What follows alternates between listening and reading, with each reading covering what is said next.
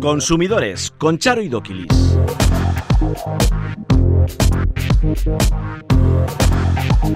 Egunon, muy buenos días, ¿qué tal están? Sean bienvenidos un día más a Consumidores. Factura de la luz.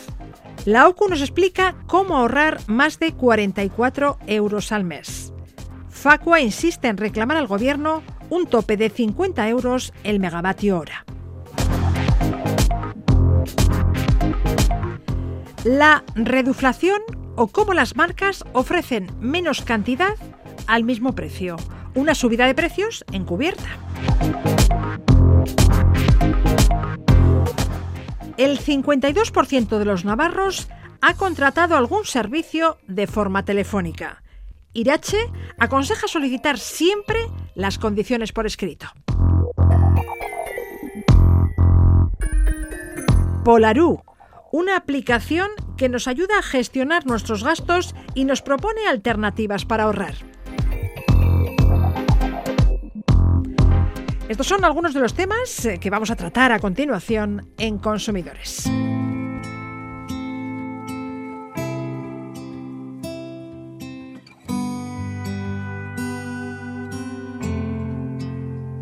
So you feel like you've run out of hope carrying all that weight. Your back's about to break, and you're standing at the end of your rope. You wanna give up the fight, you see no relief inside, and it's hard to keep the faith. Darkest night still finds a day when you think it's the end of the road. It's just cause you don't know where the road's leading to. When you think that the mountain el gobierno central se comprometía hace unos días a bajar la luz, el gas y la gasolina el próximo martes, día 29. ¿Cómo? ¿Será a través de ayudas del Estado? ¿Será a través de ayudas fiscales? ¿Será topando el precio o fijando un precio único para la energía? La semana pasada la vicepresidenta Teresa Rivera anunció la intención de topar el megavatio hora en 180 euros, propuesta que ha descartado el Ejecutivo este lunes. FACO Consumidores en Acción reclama al Gobierno no un tope de 180 euros, sino de 50 euros el megavatio hora en el mercado eléctrico. Rubén Sánchez, secretario general de FACUA, bienvenido. Hola, muy buenas. Rubén, topar el precio del megavatio hora en 50 euros, pero hoy por hoy la normativa europea lo impide, ¿no? No, realmente no lo impide. Eh, la Comisión Europea ha dicho expresamente que los Estados miembros pueden intervenir el precio y pueden tomar medidas en lo que se cobra en la subasta mayorista. Por eso se puede poner un tope al precio y que, por lo tanto, eso a lo que se tiene que traducir, desde luego, es en un tope razonable, no en cualquiera. El Gobierno, de hecho, ya anunció que iba a poner un tope, como tú decías, de 180 euros el megavatio hora y eh, de repente da marcha atrás. 180, perdón. 180 era una desproporción, es lo mismo que hemos sufrido durante 23 años, porque era el máximo vigente hasta julio del año pasado, pero en cualquier caso era un tope. Y ahora dice que no, que no puede poner ningún tope. No tenemos eh, ni idea de lo que pretende hacer el Ejecutivo, pero si pretende que en el Consejo Europeo se llegue a un consenso y todos los Estados miembros decidan poner el mismo tope al megavatio hora mm, lo vemos un poco complicado y de hecho no es obligatorio. Cada Estado miembro puede hacer lo que estime oportuno en función de sus propias coyunturas. Bueno, ya veremos qué decide el Gobierno. El eh, martes día 19 también se podrían aprobar ayudas del Estado o rebajas fiscales a la energía. ¿Qué opinas? Sí, eh, a ver, nosotros entendemos que se pueden tomar muchas medidas. Una puede ser una rebaja fiscal a los consumidores en la gasolina, en la electricidad, mantener el 10% de IVA que ya hay o incluso bajarlo al 4%. Todo eso estaría muy bien. También se podría plantear el bono que otros Estados miembros han anunciado de 100 o de 300 euros por ciudadano. Está muy bien, insisto, pero eso, ¿quién lo paga? Si sale de los presupuestos generales del Estado, las eléctricas se siguen forrando, las petroleras se siguen forrando y nosotros, de nuestro dinero, de nuestros presupuestos generales, pagamos el ahorro para nosotros mismos. Eso no tiene ningún sentido. Hay que aplicar un impuesto especial a esos grandes oligopolios que están ganando tanto dinero en esta coyuntura, que están aumentando sus márgenes de beneficio, aprovechando lo que está pasando con el gas y con ese impuesto sufragar total o parcialmente esas ayudas o esos recortes impositivos que se nos dieran a los consumidores, a los autónomos y a los pequeños empresarios. Pero es que si no, todo va a salir del erario público, mientras, insisto, empresas que han ganado beneficios históricos este último año lo van a volver a hacer ahora. Ya las tres grandes eléctricas del país, Endesa, Iberdrola y Naturgy, cerraron 2021 con unos beneficios de 6.551 millones de euros netos en total, un 40% más que el año anterior. ¿No dan los beneficios de las eléctricas para bajar los precios? Eh, dan, por supuesto. Si además las eléctricas tienen un margen brutal, eh, imagínate una central que produce a 30 euros el megavatio hora y de repente hoy en la subasta 250 euros aproximadamente. O sea, es un margen de 220 euros por cada megavatio hora el que se lleva esa central. La que produce a 50, pues también se lleva una burrada. La que produce a 100, igual. Si es que el precio al que se oferta la subasta es muy, muy superior al de la inmensísima mayoría de formas de producción. Incluso es superior bastante al de la más cara, porque le mete ya de por sí un margen bastante potente.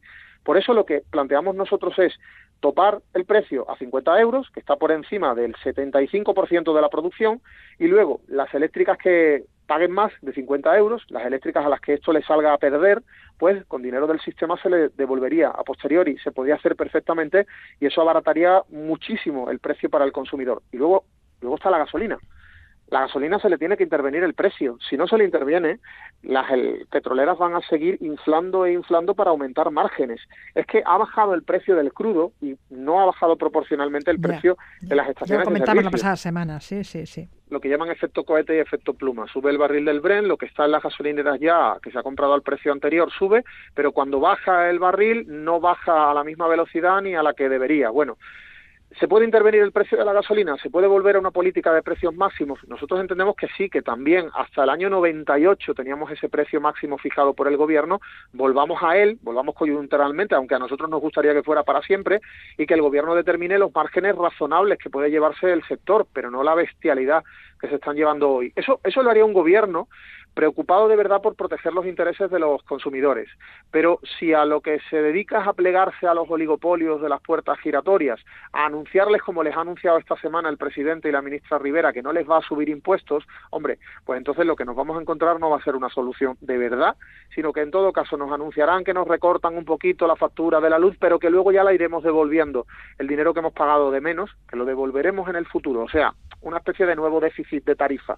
Eso que ocurrió hace unos años que fue tan grave, eh, pues volvería a ocurrir de otra manera. Es decir, imagínate que tu recibo de la luz este mes tuviera que ser 120 euros. Y ahora te dice el gobierno, no te preocupes que vas a pagar 90, 30 euros menos, pero dentro de un tiempo esos 30 euros que te has ahorrado se los tendrás que pagar a la eléctrica en cómodos o en incómodos plazos. Pues esa no es la solución. La solución real es cortarle beneficios a las eléctricas, que es lo que nosotros estamos pidiendo. Ahora que hablamos de grandes eléctricas, Endesa amenazó a una vecina de Bilbao con cortarle la luz si no pagaba los recibos de varias viviendas ajenas. A ver, cuéntanos el caso. ¿Pero por qué iba a pagar el consumo de otras viviendas? Además me contabas que la señora tiene la luz contratada con Iberdrola. ¿Cómo recibió de un día para otro esas facturas atrasadas de Endesa?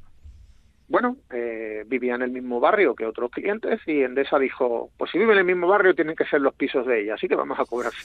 Más o menos esa es la síntesis de la historia. Es que es realmente algunos casos que nos llegan a son alucinantes. Es alucinante. La señora plantea, mire usted, eh, yo no sé si será un número de CUPS, el código de identificador único que tiene cada vivienda en relación a la electricidad, ¿no? Yo no sé si estos tendrán un código CUPS parecido al mío y se han equivocado. Yo no sé si porque vivo en la misma calle eh, se han ustedes también equivocado pensando que es el mismo número de, de. Pero es que no soy yo, son otras personas, esos no son mis suministros. Y Endesa le decía que no, que tenía que pagar y punto, que ellos son infalibles, que nunca se equivocan. Bueno, pues de eso ha ido la historia.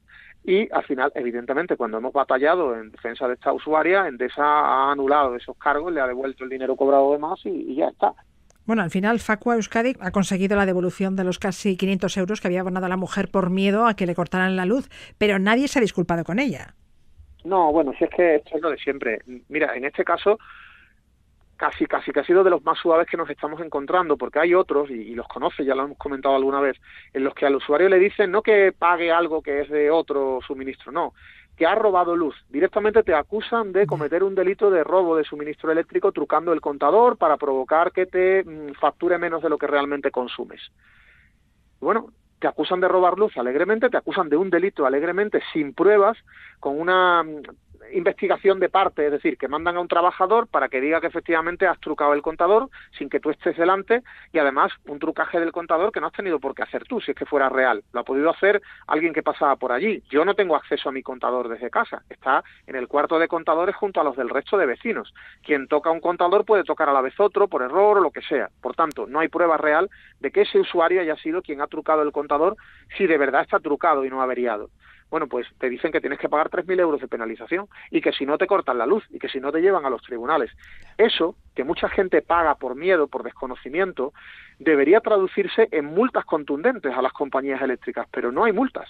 Las resoluciones que logramos sencillamente dicen esta persona no debe el dinero, se archiva, pero no dicen y además a la eléctrica la vamos a multar por los perjuicios o por las molestias o por el susto que le ha metido en el cuerpo a, esta, a esta persona. Rubén Sánchez, secretario general de FACO Consumidores en Acción, gracias por atendernos una semana más. A vosotros, un abrazo.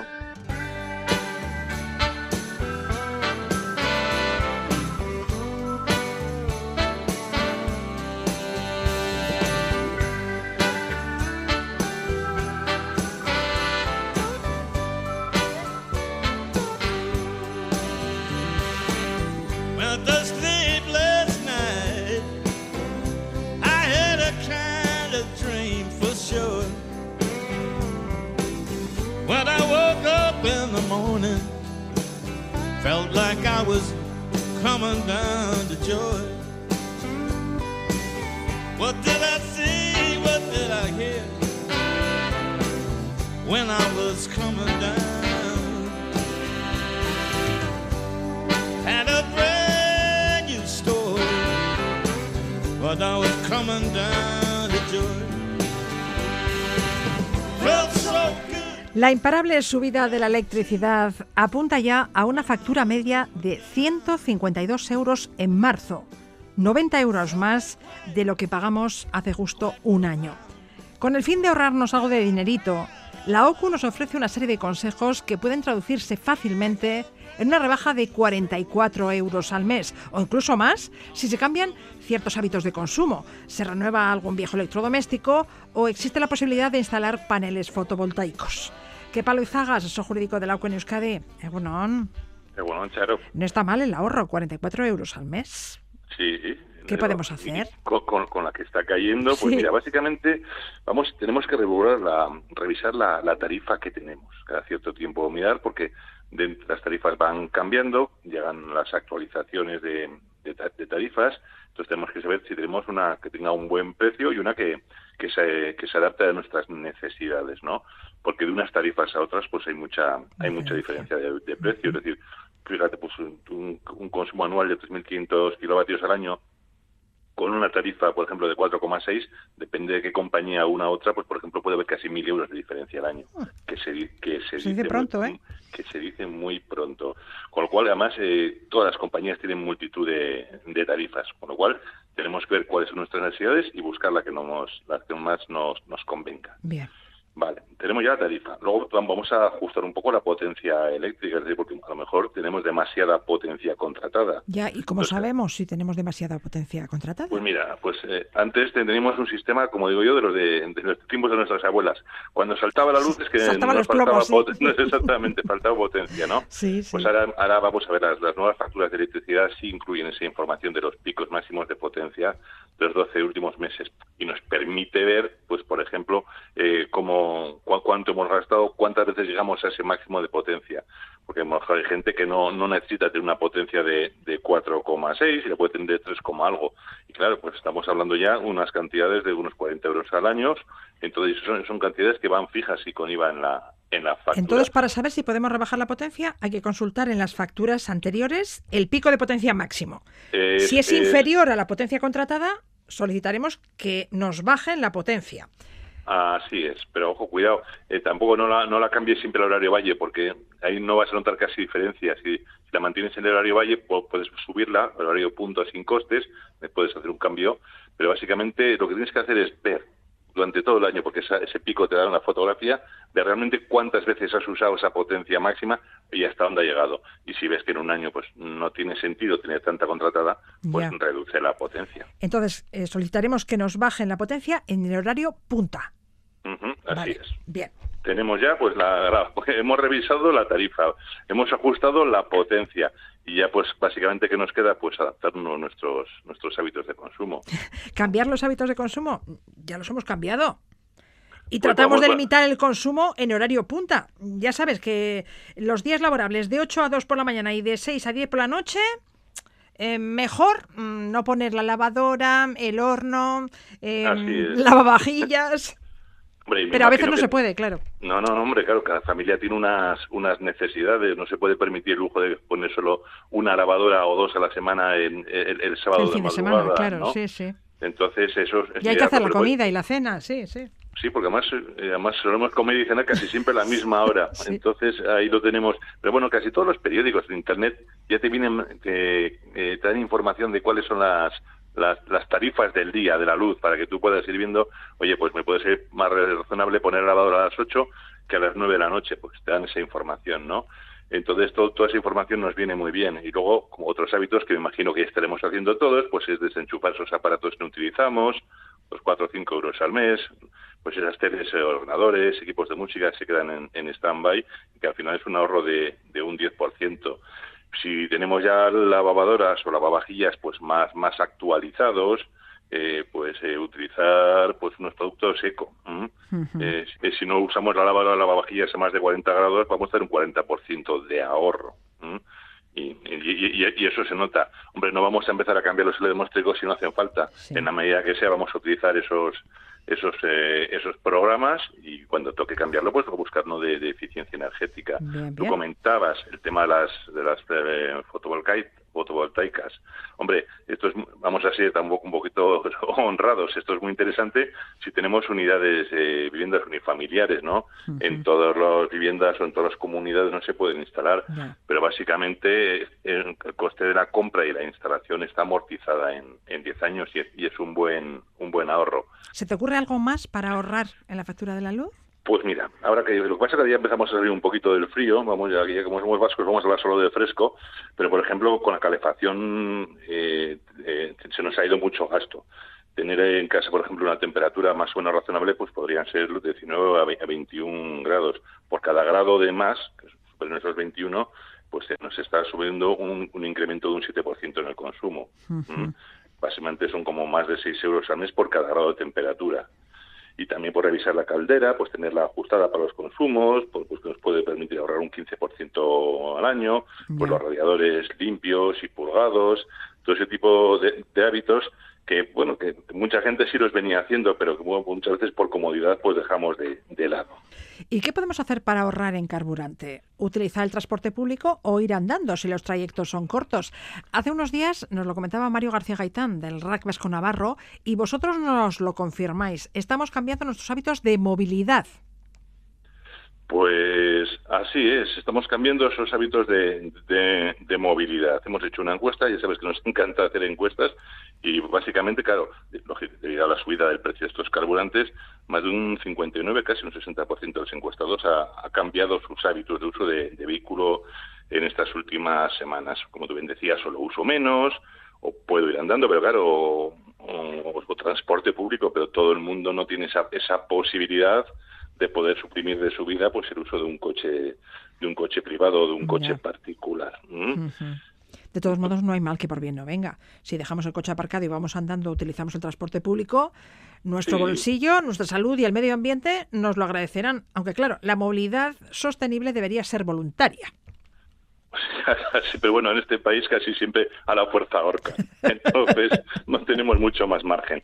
Pero, por ejemplo, también eh, otra opción es, lógicamente, comprar vehículos que, consuman cada vez menos, ¿no? Estamos hablando de eléctricos o híbridos, pues un 7% ya da un paso para, para cambiarlo, un 30% se lo está planteando, pero curiosamente un 64% de los encuestados no, no piensa cambiarlo. Y luego hay otras formas también de, de, moverse que, bueno, que, son valorables, pues, pues eh, compartir coches, alquiler, a lo mejor si yo no uso mucho el coche, tener un coche en propiedad, mucha gente está planteando en no tenerlo y recurrir de vez en cuando al alquiler de, vehículos cuando sea necesario. pues, o bicicleta, hay ciudades que, bueno, pues que tienen una orografía que, que permite desplazarse muy bien, muy, cómodamente. Pero bueno, son hábitos como, como decimos, a la fuerza ahorcan y no, nos vienen casi impuestos a golpe de, bolsillo. Y antes de acabar, quiero preguntarte por el borrador del Real Decreto sobre publicidad de alimentos y bebidas no saludables dirigida a menores. La norma prohibirá la publicidad de alimentos no saludables dirigidos a los peques, como bollería, chocolates, galletas, zumos, helados, y prohibirá también que famosos e influencers anuncian alimentos y bebidas, aunque sean saludables, si se dirigen al público infantil. ¿Satisfechos? Hombre, satisfechos, eh, por, por supuesto, ¿no? Esto, antes había una estrategia pagos que pretendía un poco resolver este problema con los jóvenes.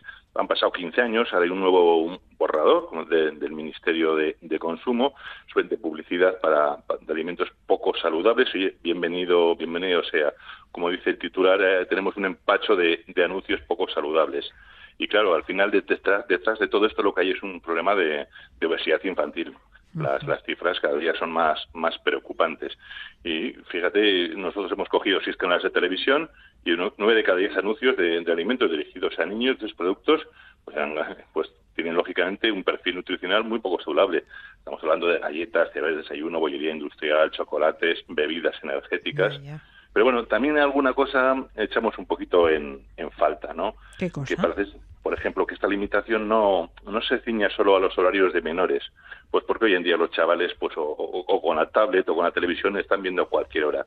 Fijar una franja horaria, horaria, pues muchas veces es, es poco razonable, es como intentar poner puertas al, al campo y ahí los chavales pues van a, a su a su, a su libertad de horarios. Tampoco se debería hacer usar nunca pues elementos de fantasía o dibujos o animaciones, porque claro, estos chavales son más o menos unos colectivos más, más vulnerables. La publicidad es tan, les, atrapa con tanta facilidad, lógicamente, pues que no les den regalos con la publicidad o, promociones. Pero bueno, bienvenido sea el Real Decreto porque empieza a regular, pero bueno, si podemos aportar ese tipo de, mejoras, yo creo que pues, pues lo abordaríamos. Sí. ¿Qué palo Izaga, asesor jurídico de la UCU? Gracias por atendernos una semana más. Cuídate. ¿eh? Un placer, como siempre, a cuidarnos todos.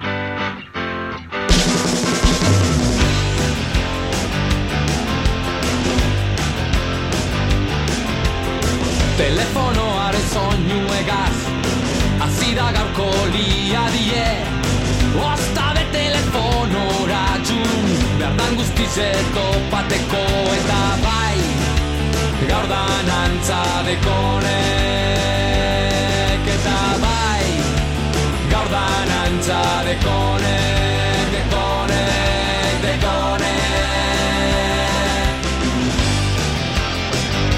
El 52% de los navarros ha contratado algún servicio a través del teléfono. Y estos no siempre solicitan las condiciones del acuerdo por escrito. ¿Qué pasa cuando hay discrepancias por el precio o las cláusulas del contrato? Se recurre a la grabación, con la demora que supone, aunque algunas veces no la encuentran, se ha perdido o se ha borrado y nadie sabe cómo ha sido. ¿Qué haces entonces? Susana Lizkun, codirectora de Irache, ¿qué haces entonces si no hay contrato por escrito y no hay grabación alguna? Es tu palabra contra la de la empresa, ¿no? Así es. Y además dices, pues no pago. Adiós lo que viene detrás. Fichero de morosos, la llamada protestando todo el día continuamente, me debe, me debe, me debe, le voy a llevar al juzgado, le preparan un posible juicio verbal que no es real, pero bueno, se lo mandan para ver con si con eso cuela. Y dices, pero vamos a ver. Y luego la siguiente es, me voy a ir a ver si me ayudan y nos toca movernos y me dices, ¿y cómo consigues las cosas? Pues por la imagen que tienes. Porque claro, yo en ese momento lo primero que le digo es, ¿hay una grabación? Pues a lo mejor no hay. Bueno, pues entonces demuéstreme usted que este ciudadano firmó y aceptó este contrato. Pues no lo hay. Y entonces yo me agarro a lo de, bueno, sepa usted que hay una ley general de defensa de los consumidores que dice claro que, bueno, las condiciones cuando son contratadas por teléfono tiene que haber un soporte duradero. El soporte duradero tiene que ser por escrito. Démelo y entonces lo veremos. Entonces a partir de ahí, ay, que bueno, las Reculan. cosas cambian, Ya, cambian ya. las cosas. De todos modos, para evitar todos estos problemas, vosotros siempre desaconsejáis la contratación telefónica. Ni lo dudamos, vamos a ver. ¿Tú contratas un seguro por teléfono? Pues no. ¿Tú tienes un préstamo hipotecario y lo contratas por teléfono? Pues tampoco. Entonces, señores, no hagamos la telefonía, la luz, el gas, porque también esa es otra. Aprovechando el momento ahora de estas subidas tan elevadas de la luz y el gas, están todos los comerciales de diferentes compañías intentando que el consumidor cambie de compañía, que no se entere exactamente lo que está firmando y lo que está aceptando porque es todo verbal, luego vienen los sustos, luego vienen unas facturas elevadísimas. Entonces, siempre insistimos, por escrito, señores, y además hay que tenerlo claro. Eh, si te llaman por teléfono, me ofrecen una oferta maravillosa, ¿vale? Perfecto, mándemela las condiciones por escrito a mi correo electrónico o si yo no tengo correo electrónico, porque hay gente que a lo mejor mayor que no lo tiene, bueno, pues mándemelo a mi domicilio, Por que correo, tengo el domicilio ya. fulantinto por correo, y yo a partir de ahí, si lo acepto, me apunto a ello. Vale. Es que, es que, es que pegas, pues entonces, ¿no le interesa a usted? Pues entonces a mí tampoco me interesa ese posible cambio. Muy bien, entonces si recibimos una llamada comercial, pidamos las condiciones de la oferta por escrito. Mándemelo por escrito. Ya lo estudiaré y si me conviene, ya les llamaré. Así es, no tiene más complicación. ¿eh? O- otra, bueno, me lo han dicho por teléfono, pero como tampoco me fío mucho, me voy a las tiendas que hoy en día en diferentes sitios y lo pido ahí. Y que me lo den el contrato por escrito y el agarradero, ahí lo tengo. Vale, vale. Y si aceptamos la oferta, tendremos que firmar el contrato, ¿no? Así es. ¿eh? No basta con que aceptemos la oferta de viva voz. No, no, ni mucho menos, es lo que existía. Vamos a ver, la ley deja claro que tiene que ser un soporte duradero. O sea, al final, cuando son este tipo de empresas que nos llaman por teléfono, no- tienen obligación de darnos un soporte duradero en un plazo razonable y que no debe darse más tarde de la entrega del producto o de la ejecución del contrato. Entonces, hay que tener claro. Entonces, esto es lo que tienen que cumplir. ¿Qué pasa? Que más de una vez cuando pides eso, te dicen, bueno, pues va- vaya usted siquiera a la página nuestra, mirar la página web de ellos y hay unas condiciones generales, pero no el contrato que yo he aceptado. Y entonces estamos en las mismas. Entonces dices, ¿para qué hay una ley general de los consumidores que nos da una serie de derechos cuando luego no se cumple? Entonces, por ley están obligados a mandarnos, a enviarnos el contrato a casa. Así es. En, la ley a casa, en un a soporte casa o en un soporte duradero. duradero. Bien a través es. del correo postal, bien a través del correo electrónico. Así es, mediante un fax, un SMS, o sea, eso es la obligación que tienen. Entonces, la ley cambió con respecto a ello, nosotros dijimos, mira, por fin ha mejorado para el consumidor, pero luego, llegado el momento, pues ya, estamos, ya vemos lo que está pasando, pues que no lo hacen, que te derivan simplemente a la página web de ellos, tienes las condiciones generales, pero no tienes tu contrato. Y entonces estamos la de siempre, me dijeron, me dijeron, me dijeron, y luego me encuentro con todos los problemas detrás. Y vuelvo a insistir, el consumidor lo está dejando claro, no está na- nada satisfecho con la transparencia e información de las compañías. El 90% de los consumidores dice que cree que los contratos deberían ser más claros en su contenido y en las obligaciones que suponen para el consumidor. El 90%. Pero luego, a la hora de la verdad, seguimos con un 52% los navarros que sigue contratando muchas cosas por el teléfono. No tiene lógica. Entonces vamos a insistir lo mismo, las leyes nos amparan, las empresas cuando son contratos por teléfono tiene que ser con un formato duradero y ¿qué están haciendo más de una de ellas? Que lo que hacen es nos llaman por teléfono, nos ofrecen la oferta correspondiente, cuando nos han convencido nos dicen eh, le vamos a colgar, llámenos otra vez para contratarlo al número ta ta ta, que es no, el de ellos. No. No, porque de esta manera lo que hacen, quieren eludir las obligaciones que tienen cuando la contratación proviene de una llamada de la compañía. Claro. Entonces, ni hablar, eso no admitamos. Y vuelvo a insistir, por teléfono puede ser una manera, no digo que no, pero siempre cuando nos manden un correo electrónico a, nos- a nosotros, nosotros vemos el contrato, vemos que coincide y a partir de ahí lo aceptamos. Y si lo aceptamos, una vez firmado el contrato, la empresa debe enviarnos ese documento en un soporte duradero. Así es. Y pronto, vamos, antes de la entrega del producto o de la ejecución del servicio. Eso es lo que dice la ley. Esto dice la ley bien clara y se está incumpliendo. Entonces, como está incumpliendo, yo le doy la vuelta también. Le digo, vamos a ver, si ustedes no le han mandado la grabación, si ustedes no le han hecho el soporte duradero a través de un escrito, eh, que es un contrato en condiciones, esta persona tampoco tiene ninguna obligación con ustedes. Así de claro. Muy bien. Pues tomamos nota. Antes de despedirnos, Susana, ¿has hecho copio de víveres estos días? Te lo pregunto porque muchos consumidores, por miedo al desabastecimiento, han dejado los lineales de los supermercados vacíos. ¿eh? Así es, vamos a ver, no creo que sea la manera. Vamos a ver, los consumos ordinarios, los que necesitemos, compremos, hasta ahí.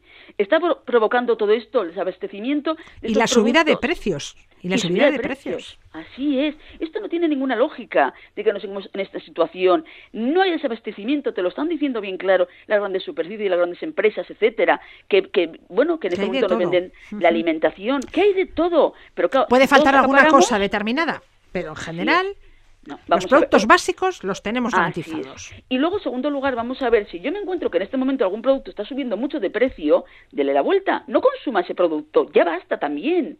Démosle la vuelta. Existen opciones hoy en día, pero sobre todo, ante todo, intentar tener claro, calma, sobre todo, que sepamos que el abastecimiento no existe y si existe en este momento es por la culpa muchas veces del consumidor de que compramos todo de golpe en este momento.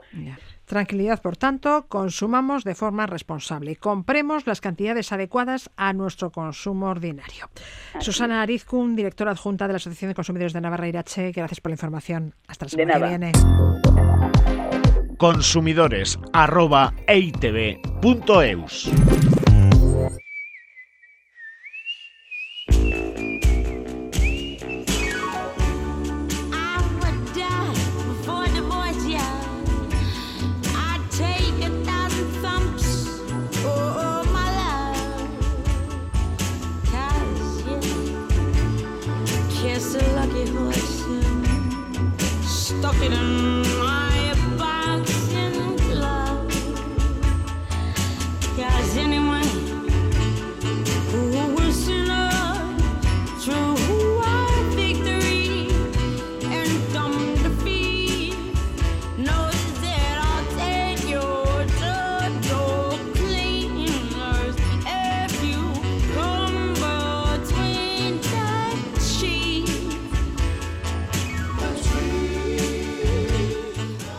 hablamos ahora de un fenómeno sutil pero evidente. Muchos productos en el supermercado son cada vez más pequeños, pero mantienen sus precios. Las marcas se escudan en los incrementos de los costes y la imposibilidad de subir precios al maltrecho consumidor, pero el fenómeno podría estar escondiendo una inflación general mucho mayor. Es la reduflación. Arancha López, asesora jurídica de CACUB. Egunon. Egunon. No son poco listos, ¿no? Vas a comprar una botella de aceite de oliva y cuesta lo mismo que hace meses, pero claro, la botella ya no es de un litro, es de tres cuartos. Sí, bueno, es uno de tantos ejemplos, porque yo creo que nos ha ocurrido las dos cosas. O sea, que nos han subido los precios y además nos han disminuido, en algunos casos, el tamaño o la cantidad que va en ese producto. Entonces, claro, hay algunas cuestiones que son eh, casi inapreciables a la vista, pero que evidentemente a la hora luego de usar ese producto, si yo compro menos, evidentemente también me dura menos. Claro, claro. Entonces, efectivamente, me estoy viendo de nuevo perjudicado por esta, por esta cuestión. Sí, pues hace unos días un oyente me alertó Mm, de lo que contaba del aceite de oliva. dice, ay, pues no sube el aceite, no sube el aceite. Y se dio cuenta de, claro, eh, la botella ya no era de un litro, sino de tres cuartos.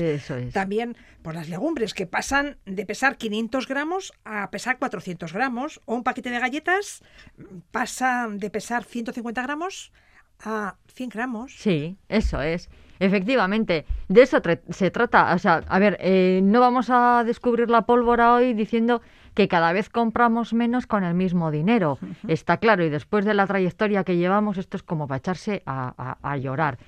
Pero bueno, eh, es una forma de que cuando hagamos la compra nos fijemos un poquito más. Entonces, como has dicho, bueno, pues eh, lo que en cierto modo denunciamos es que los fabricantes en algunos casos están reduciendo el contenido de estos envases entre un 5 y un 10%. Algo que como decíamos es casi inapreciable a la vista, pero que si se observa con detalle, evidentemente podemos darnos cuenta de que estamos comprando menos cantidad por el mismo importe. cada vez los productos valen más. Eso es. De esta manera, bueno, pues los las compañías lo que hacen es abaratar costes y siguen manteniendo sus propios beneficios. De cara al consumidor, nuestro eh, bolsillo pues cada vez se ve más, eh, más afectado. Porque evidentemente, como has dicho, si en el ejemplo del aceite de oliva yo le estoy quitando eh, una parte importante, esa botella dura lo que dura. O sea, es que eh, nos vamos a tener que aprender, pues eso, a vivir sin luz, a, a vivir sin agua, a cocinar con el aire, etcétera, etcétera. Entonces, eh, todo esto, y no es, o sea, y esta práctica no es nueva, ¿eh? Porque esto arranca de, en el año, la importante crisis que hubo en el año 2008. Ujú. La verdad es que los, en este caso los fabricantes, pues que siempre están ojo a visor cómo organizarse las cosas, fue cuando lo, lo plantearon Claro. por, por primera vez. Y evidentemente, en este caso, por ejemplo, este año, eh, el, el primer producto o el mi primer productor que ha dado a conocer que él está aplicando eso, por ejemplo, es Toblerone. Esa marca, bueno, ya saben que tienen unos, un- son unos chocolates, pues que venían eh, cuatro pirámides. Bueno, pues ahora lo que ha hecho es alargar un poquito la, la distancia entre una y otra pirámide y ahora los paquetitos son de tres pirámides.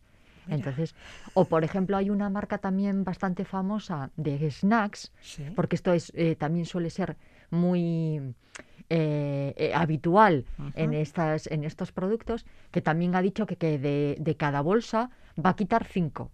O sea, si antes venían, yo qué sé, eh, 25 patatas fritas, pues ahora sí. van a venir 20. 20, eso es. Ya. O triangulitos de no sé qué castaña, bueno, pues también, pues quitan 5. De esta Ya, manera, ya, claro, con ya. 5, 5 de, pues lo que tú dices, eh, quitando de tres bolsas hago una cuarta. Ya. O Y por el ejemplo- fenómeno se da no solo en artículos de alimentación, también en artículos de droguería, de limpieza. Sí, sí, sí, esto es, es, un, es un fenómeno totalmente generalizado. Hay que estar un poco al tanto.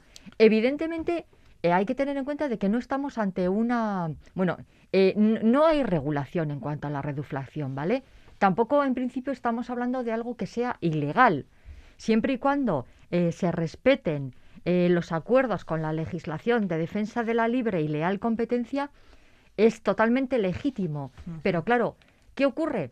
Que nosotros consumidores tenemos que estar muy atentos a la información que aparece en el lineal en el que se nos eh, identifica el producto, porque es ahí donde tenemos que ver qué cantidad de producto estamos pagando por la cantidad de dinero que vamos a abonar. Claro, porque nos fijamos en el precio del producto, pero no en el precio por kilo o por litro. Eso es. Que es lo que hay que hacer. Eso es. Entonces, hay que tener en cuenta de que si yo el producto antes eso, a ciencia cierta sé que es de un litro o de, o de 250 gramos, igual eh, el aspecto no, aparentemente, no parece que haya ocurrido nada en ese envase, sí es importante que nos fijemos en los etiquetados, ¿vale? Para que así sepamos realmente en qué situación nos encontramos. Y si nos apetece cambiar de producto por otro que tenga la misma cantidad que antes eh, comprábamos, evidentemente cambiarnos. Y probar. Sí. Como decíamos, mantienen los precios, pero en realidad es una subida de precios efectiva, encubierta, que aunque no se recoge en la estadística general, sí que afecta al bolsillo de los consumidores. Sí. Y mucho me temo que el encarecimiento de la factura de la luz lleva a los fabricantes a reducir el peso de sus productos para mantener los precios de venta. Claro, al Que va final... a ser una práctica generalizada. Sí, esto al final va a ser, esto es un efecto dominó, como hemos dicho siempre. Eh, evidentemente, en la base de todo es la luz, es el petróleo, es el gas. A partir de ahí elaboramos. ¿Qué necesitamos para elaborar eso? Es- esa- esas cuestiones. El que eh, al que compramos la materia prima va a tener que subir su precio porque lo que él paga es más caro. Eh, si yo compro la materia prima más cara, mi producto final se va a ver encarecido. Eh, al final, ese producto final, ¿dónde llega? Al consumidor. Claro, y el bolsillo del consumidor estamos viendo hoy en día que tiene el límite que tiene. ¿Por qué? Porque en la casa del consumidor también se paga la luz, también se paga el gas, también se paga eh, el, el combustible para nuestro vehículo y a partir de ahí, claro, el producto elaborado que vamos al supermercado a comprar. El textil que vamos, que también que se necesita más importe para elaborarlo. Entonces, al final, ¿qué ocurre? Es muy sencillo. Yo creo que el consumidor de esto, lo- eh, si quiere más o menos sortear, lo que va a tener que hacer, aparte de números de circo, está clarísimo, más que nunca son importantes esos listados de productos que compramos, eh, ver a qué precio está eh, aunque haya subido, recorrer diferentes supermercados o diferentes establecimientos para saber dónde puedo comprar esto más económico. Y lo he dicho anteriormente, hay que fijarse en el precio por kilo o por litro de los productos. Sí, es fundamental. Aparece, pero en pequeñito, Sí. a la derecha del precio. Sí. Hay que ponerse gafas, ¿eh? Sí, sí, pero sí, sí. está. Sí, y si no, preguntar. O sea, si en el caso de que, eh, bueno, pues en ese momento pues, no veamos bien o no lo sepamos identificar, automáticamente el personal de los establecimientos está para ayudarnos. Entonces, bueno, dirigirnos a ellos y preguntar para, de, este de esta manera, poder hacer la compra con la mayor seguridad posible. Arancha López, asesora jurídica de la Asociación Vasca de Consumidores y Usuarios, gracias por ponernos sobre aviso. Gracias a vosotros. Agur. It was a teenage wedding and the old folks wished him well. You could see that Pierre did truly love the mademoiselle. Rung the chapel bell. C'est la vie, say the old folks. It goes to show you never can tell. They furnished off an apartment with a two-room robot sale. The coolerator was crammed with TV dinners and ginger ale. But when Pierre found work, the little money coming worked out well. C'est la vie, say the old folks. Llevar un control de los gastos que se domicilian en nuestra cuenta puede ser un calvario, pero es una necesidad, y más en estos tiempos. Iruri Kenner, ¿Qué, tal? ¿Qué tal? Muy buenas, Calvario, bonita palabra Pues sí, para esto. pero no queda otro remedio que ponerse las pilas. Sí, hay que empezar a controlar, ¿no? Que, bueno, empezar, deberíamos hacerlo siempre, Sí, pero sí. bueno, gracias a algo que vamos a conocer ahora, pues igual es un poquito más fácil, porque es verdad que es una, es una locura, ¿eh? Porque La nos- hipoteca, bueno, la hipoteca o el alquiler, la escalera, la luz, el gas, la gasolina, el gimnasio, las clases de inglés. El Netflix, Netflix, el Spotify. Spotify, el no sé cuál. Cada uno, uno cada mes, otro cada Ya. dos meses, otro cada tres, otro Eso el día es. siete, otro a El finales. seguro del coche, Oh. el de la vivienda, el IBI.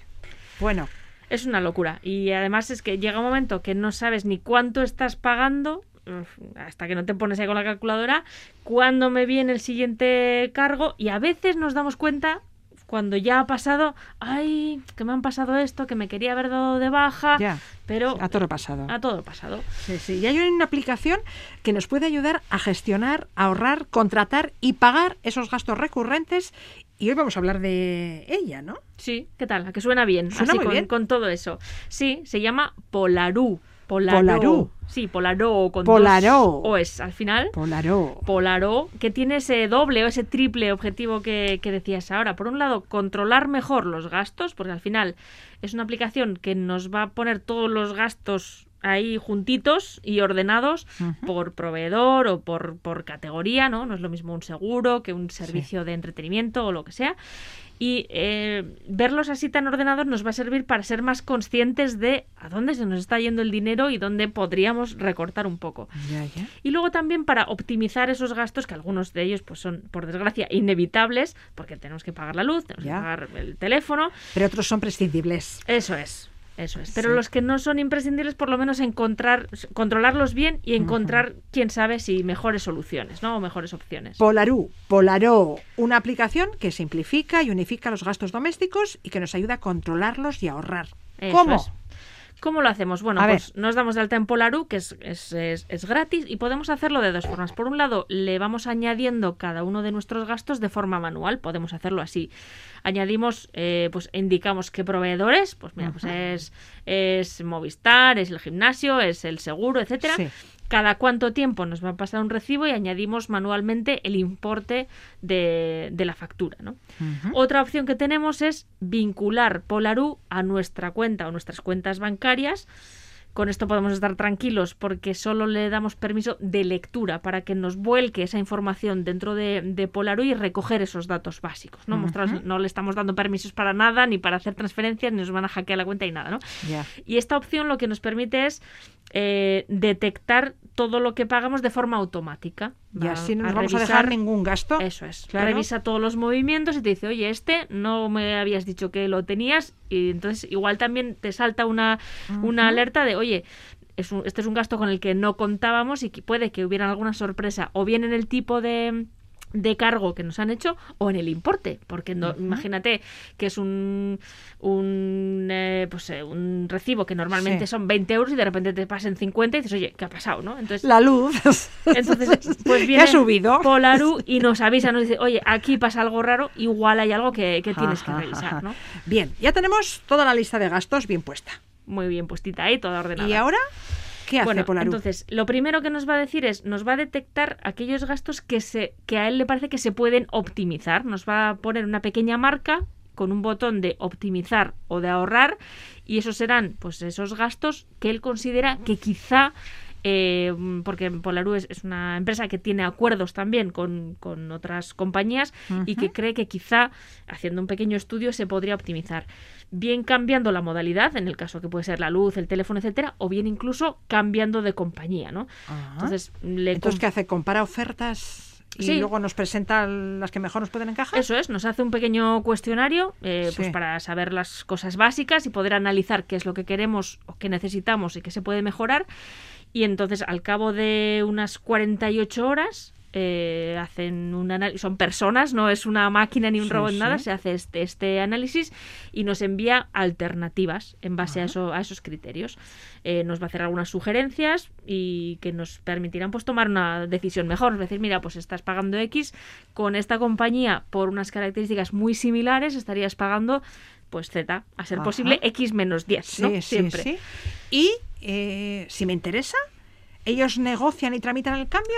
Eso es, no es que ¿Ah, te- sí? no tenemos que estar llamando nosotros de, oye, mira, que me han dicho que hay una oferta que de no sé cuánto. No, nosotros mismos le decimos, oye, mira, nos interesa, me interesa. Entonces, eh, ellos nos van a pedir la documentación que haga falta, oye, pues eh, mira, envíame esto, envíame lo otro, y son ellos los que eh, hacen esa negociación o ese, ese trámite con la compañía, con la nueva compañía. Es una maravilla.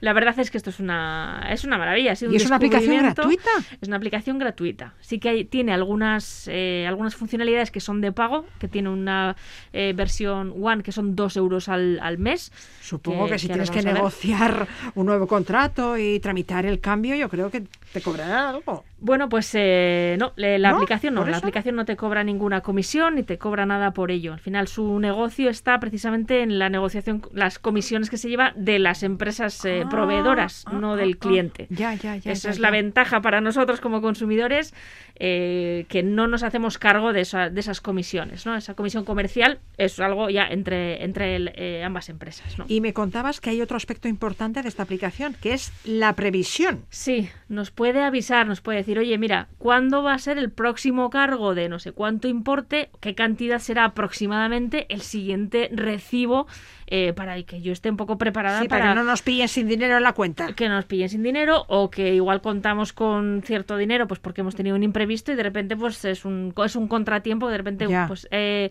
yo qué sé normalmente yo qué sé el seguro del coche no que a veces se paga o al año o, o dos veces al año pues que ya ni te acuerdas y de repente zaca no te meten ahí eh, un hachazo entonces te va avisando oye el siguiente recibo de este importe va a ser Sí. no sé qué fecha Cuidado que dentro de 15 días te llega el IBI eso es o te llega el seguro del coche. Y esas cosas son inevitables, pero también te va a decir, oye, tal día se renueva Netflix. Entonces dices, oye, mira, pues mira, no voy a estar en casa, no tal, pues mira, aprovecho que me has avisado para Ah. darlo de baja y que no nos pille siempre eh, demasiado tarde. Ahora ¿no? que hablas de esto, a veces nos hemos dado de alta de un servicio que es gratuito los primeros tres meses, pero luego hay que pagarlo. Pasan los tres meses y no nos acordamos de cancelar el servicio.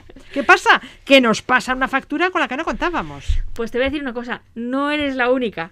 El 33% de los encuestados Así les por pasa, Polaru me alegro. dicen que aseguran en algún momento haber pagado por servicios que no tenían intención de pagar, ¿no? Que se dan de alta porque hay alguna promoción pues de un mes gratis, tres meses gratis.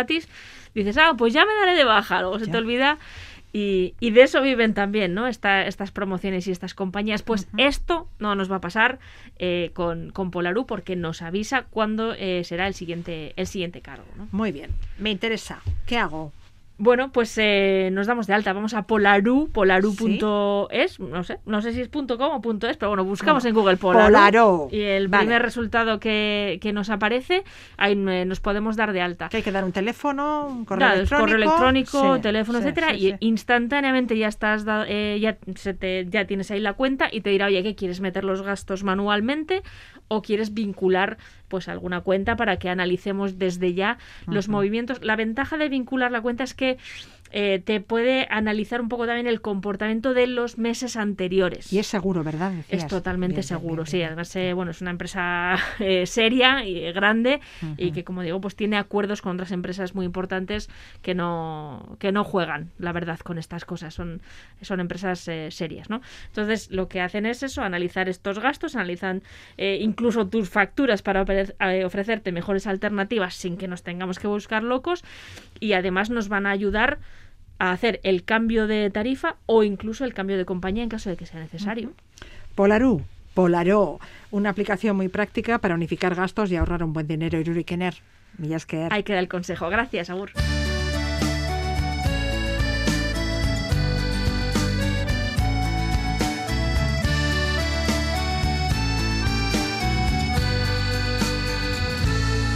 Porque no supiste. Este lunes 28 de marzo, Julieta Venegas actúa en el Victoria Eugenia. Presenta las canciones de su nuevo disco, Vernos de nuevo, sin olvidar temas tan emblemáticos en su carrera como Limón y Sal, Andar conmigo o Me voy. Nos vamos. Gracias por estar ahí. La torna a estrenarte. Ondo y San.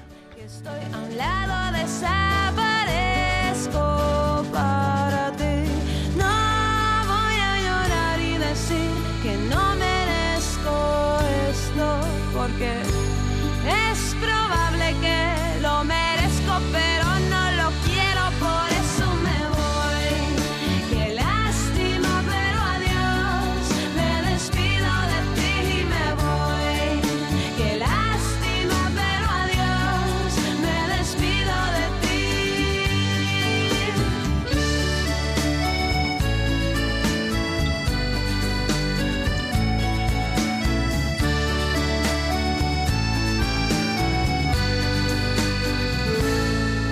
Porque sé que me espera algo mejor. Alguien que sepa darme amor. De ese que endulza la sal y hace que salga el sol. Yo que pensé, nunca me iría de ti, que es amor del bueno de toda